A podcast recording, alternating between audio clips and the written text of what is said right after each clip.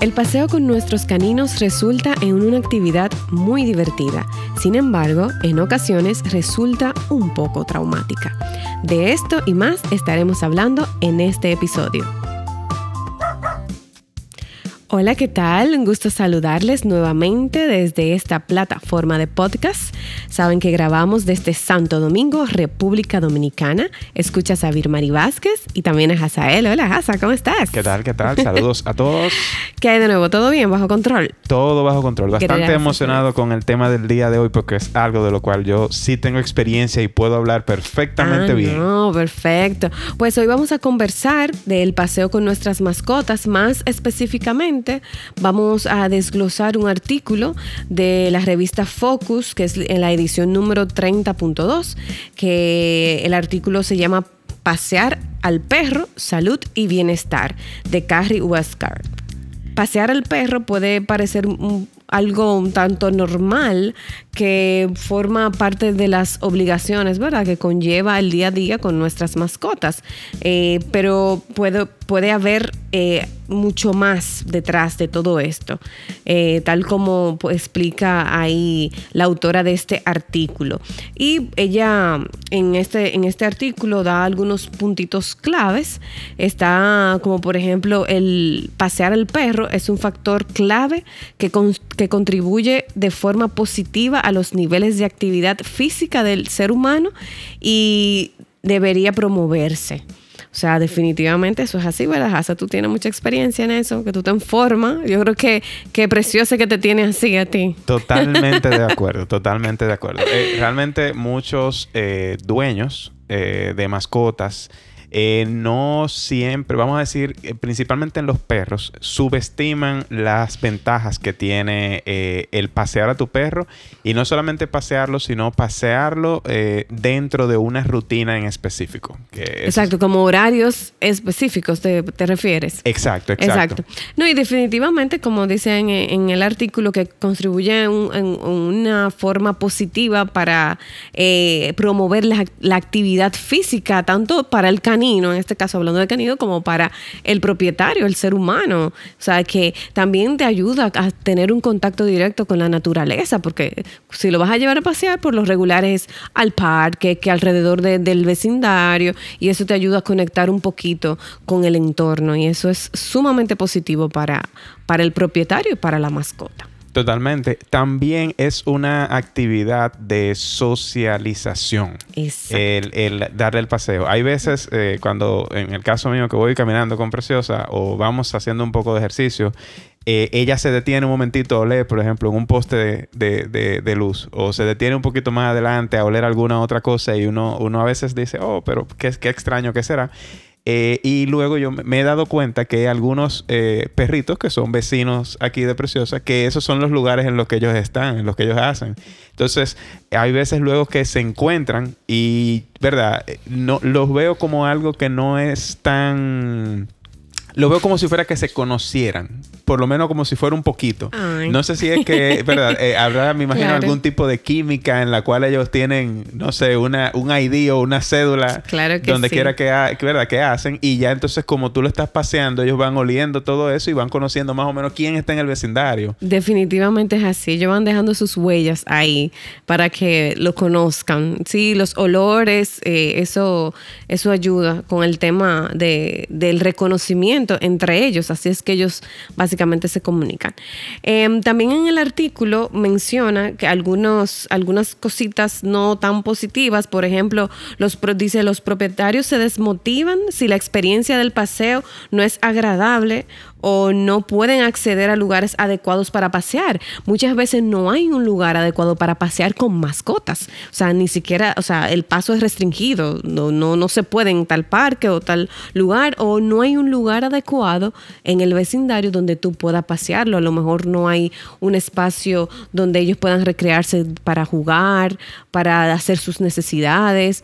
Eh, hay algunos vecinos que les molesta muchas veces. Eso es un tema también. O sea, también eso desmotiva un poquito y puede ser un factor negativo al momento de que el propietario de mascota eh, piense en pasearla su mascota. O sea, que también esas cositas es importante. O sea, tú como propietario de mascota, nosotros como propietario de mascota debemos tomar en cuenta eso, o sea, ubicar en tu sector eh, los lugares donde tú puedas sacar a pasearlo, em, eh, ubicar, no necesariamente tiene que ser un parque especializado, hay que buscársela, o sea, porque que tenemos, hay que salir con el perrito, hay que buscar la motivación realmente y él lo necesita y nosotros también vamos a disfrutar de eso, o sea, que, que también eh, eso es importante. Sí.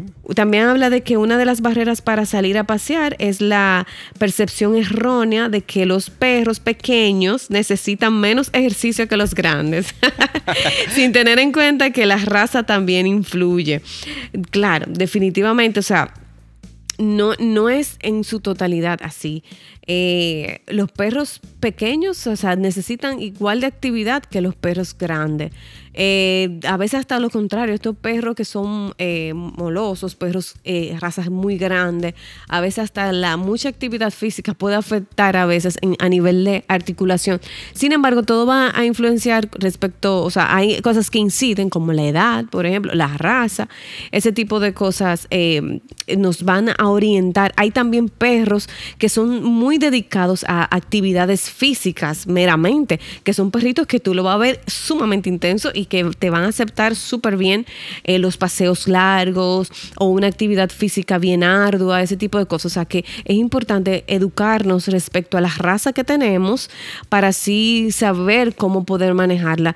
Eh, pero tomar en cuenta de que los perritos chiquitos, sí, no es un paseíto de cinco minutos, ¿no? Usted puede sin ningún problema, si el animalito no tiene ninguna afección de salud que le impida hacer esa actividad física o que el veterinario le haya recomendado que no puede sacar a pasearlo, pues entendemos que no, o sea, que, se puede sacar a pasearlo hasta mínimo unos 30 minutos sin ningún problema. Eh, también aquí en el, en el artículo habla de que, mm, de que en un ensayo reciente se ha observado que aumentando solo el ejercicio no se consigue una pérdida de peso significativa en perros con sobrepeso, mientras que con la restricción calórica se logra este objetivo. Eso es algo que es un temita bien, bien chévere porque hay muchos, muchas mascotas con sobrepeso. Entonces, la gente cree que, dándole mucha actividad física, ah, pero yo lo saco una hora y que corre tanto kilómetro y, está igualito eh, en sobrepeso, no ha rebajado nada. Bueno, ya ahí podemos escuchar que, que, en un ensayo, según ese artículo, pues se observó de que no es tan solo el, tema del ejercicio, la actividad física, también la restricción de calorías del consumo a nivel eh, alimenticio ayuda cuando hablamos ya de sobrepeso. Obviamente, claro, siempre cuando, cuando hay un cuando hay un tema de sobrepeso, tiene que haber un plan, tanto eh, de actividad física como de, como de, de alimentación. O sea, que, eso el veterinario, el veterinario le puede orientar perfectamente. Hay alimentos muy específicos para perros obesos o para control de peso, o hay que definir también si hay algún factor metabólico que esté influenciando que este animalito esté en sobrepeso. Todo eso tiene que descartarlo el veterinario. Igual, como le decía, pues la actividad física obviamente es sumamente importante. Claro, y es importante recalcar que hay, eh, decimos paseo, pero yo lo veo como que hay distintos tipos de paseo. Tú tienes, eh, vamos a decir, tus salidas normal con el perro para que haga sus necesidades, pero eso no cuenta como un paseo. Él está saliendo a hacer sus necesidades. Si tú lo sacas y le diste una vuelta y hizo sus necesidades, no cuenta. Estamos hablando de paseos de recreación, en el cual puedan caminar, el perro tenga el tiempo de, oler. O sea, digo perro porque esa es la mascota que tengo, claro. Si ustedes tienen otra, eh, pues bien. Pero eh, sí que pueda caminar, pueda socializar. Eh, si le gusta algún tipo de juego también, que puedan realizarlo en algún momentito, también es importante. Y también usted va conociendo lo que son las personalidades de su mascota. Eh, hay mascotas que son más dadas a ciertas cosas que otras. Hay mascotas que se sienten bien a gusto saliendo, vamos a decir, de su zona de confort, que sería, vamos a decir, su residencial o su, su ruta habitual, y descubrir un poquito, eso les emociona. Hay otras que no les gusta absolutamente para nada, que se sienten, ¿verdad? Como que el mundo es demasiado grande. Y uno tiene que ir realmente viendo esto y adaptando, cuestión de que sea una actividad en conjunto y de disfrute tanto para él como para usted y que puedan seguirla realizando. Claro, eso, eso es así. Fíjate, mira lo que dice el, artículo también. Habla sobre eh, barreras y estímulos para pasear con, con, el perro. Dice, aunque en términos generales los propietarios son físicamente más activos, o sea, lo que acostumbran a pasear a su mascota, sigue habiendo muchas personas que no pasean con su perro tanto como podrían, como deberían, como podrían. Em, en este estudio se sugirió que solo el 60% pasean con su perro una media de cuatro veces a la semana o sea, un total de 160 minutos a la semana, lo que respalda la importancia de crear iniciativas en beneficios de la salud pública que promuevan que las personas salgan a pasear con sus perros con más frecuencia. Se han indicado varios factores que pueden estar asociados con una mayor o menor voluntad a pasear, pero la evidencia más sólida está relacionada con el tipo de relación entre el ser humano y el perro. Algunas relaciones son mejores que otras para conseguir la aprobación social, motivación y obligación de pasear con el perro. Wow. O sea, que va, eh, o sea, el tema del paseo va muy de la mano de qué o sea, qué tan estrecha es esa relación tuya con tu mascota. Eh, y qué importante, porque definitivamente, ojalá que sea muy buena. Eso es lo que buscamos, ¿verdad? Porque si tenemos una mascota, es una compañía, es un compañero, es un amigo. Totalmente de acuerdo. Incluso en la parte de salud, muchas veces cuando eh, decimos salud, simplemente pensamos en la salud física.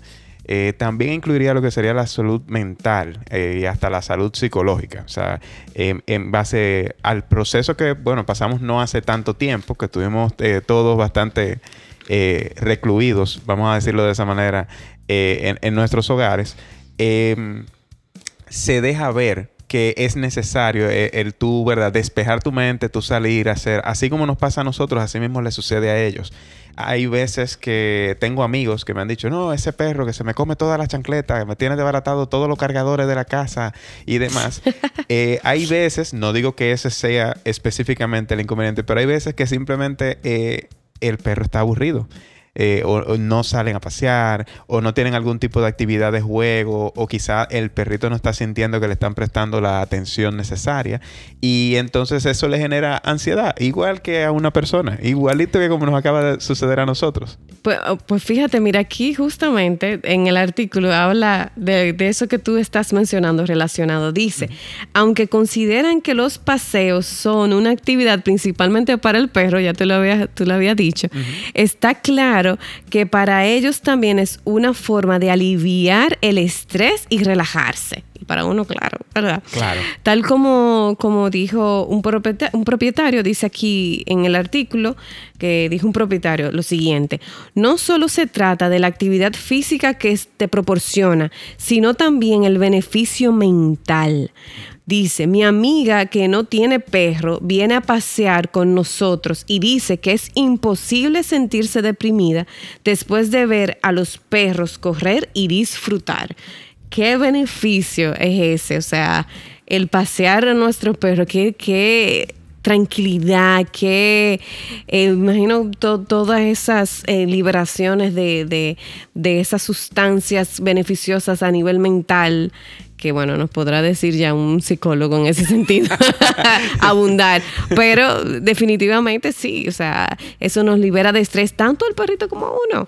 Tú, tú vas disfrutando, mira, eso, eso, eso, es un espectáculo, tú ves en el parque los, los, perritos disfrutando, muchas veces se involucran los niños, que es de hecho muy bueno que para estas actividades se involucra toda la familia.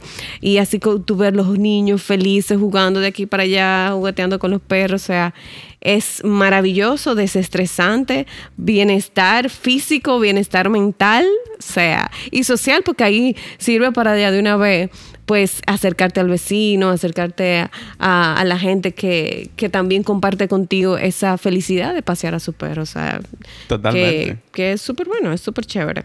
Entonces, miren, vamos a hablar, el artículo es bien, bien... Eh, completo. Completo, jugoso, pero, pero eh, solamente vamos a mencionar algunas eh, cositas así puntuales porque eh, les invitamos realmente a, que lo lean. más adelante lo vamos a compartir en nuestras, en nuestras redes que pronto vienen para que así pues podamos acercarnos, acercarnos también un poquito más.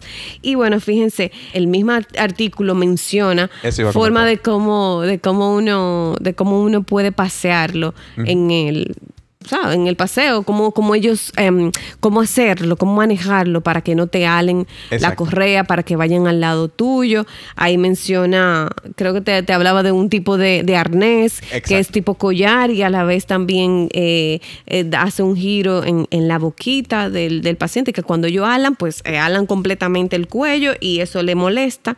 Y entonces ellos pues vuelven hacia atrás. Y tal, también habla el artículo para mencionar algo así como bien bien por arribita de que de que cuando de no premiarlos, o sea, cuando van al paseo, o sea, como que no premiarlo porque ay, lo estás haciendo bien, no, sino que el premio es tú andar con ellos. O sea, por ejemplo, si ellos te están alando o ellos van hacia, o sea, están alando, van hacia adelante, pararte y ponerlo a tu lado y siempre pasearlo del mismo lugar, o sea, en el mismo lado, o si es la derecha o si es el del lado izquierdo, siempre pasearlo de ese mismo lado. Y si ellos te tiran, tú pararte, alar un poquito de, del arnés y colocarte al lado de ellos. Y esperar un ratito y luego continuar a la marcha. Si vuelven y alan, pues vuelve y lo hace. O sea, el premio de ellos es que tú sigas en marcha. O sea, es que ellos, que ellos pues sigan el paseo. Ese va a ser el premio. O sea que eso es eh, una de las recomendaciones también. Y buscar la manera, y claro, entrenarlos nunca está de más. Buscar un entrenador también que te orienten. Está eh, los videos, está Google, YouTube, donde tú te puedes entrenar. y eh, Porque en sí te tienes que... el propietario es que debe de entrenarse también para poder entrenar.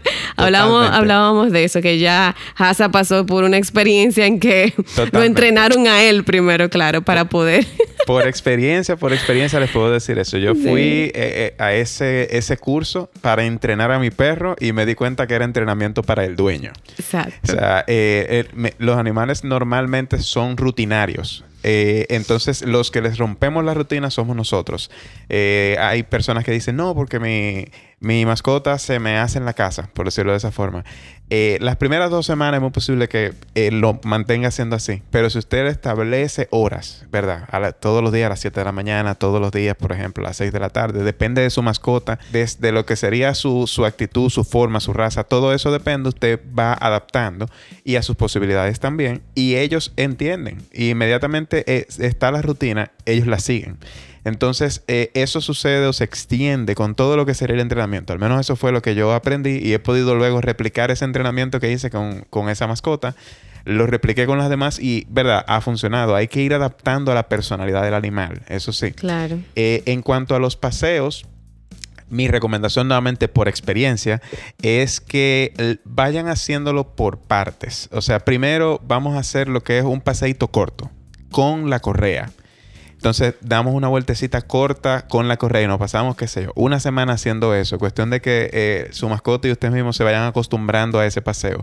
Luego puede ser un paseo un poco más largo con la correa todavía, eh, ¿verdad? Teniendo en cuenta de qué lado va a estar. Yo recomiendo que siempre esté del lado en contra del que sería el tráfico, ¿verdad? Cuestión de que si el perrito en algún momento ve algo, no se le vaya a mandar para la calle. Eso es importante, algún ruido, algo así se queda siempre del lado contrario a donde está el tráfico.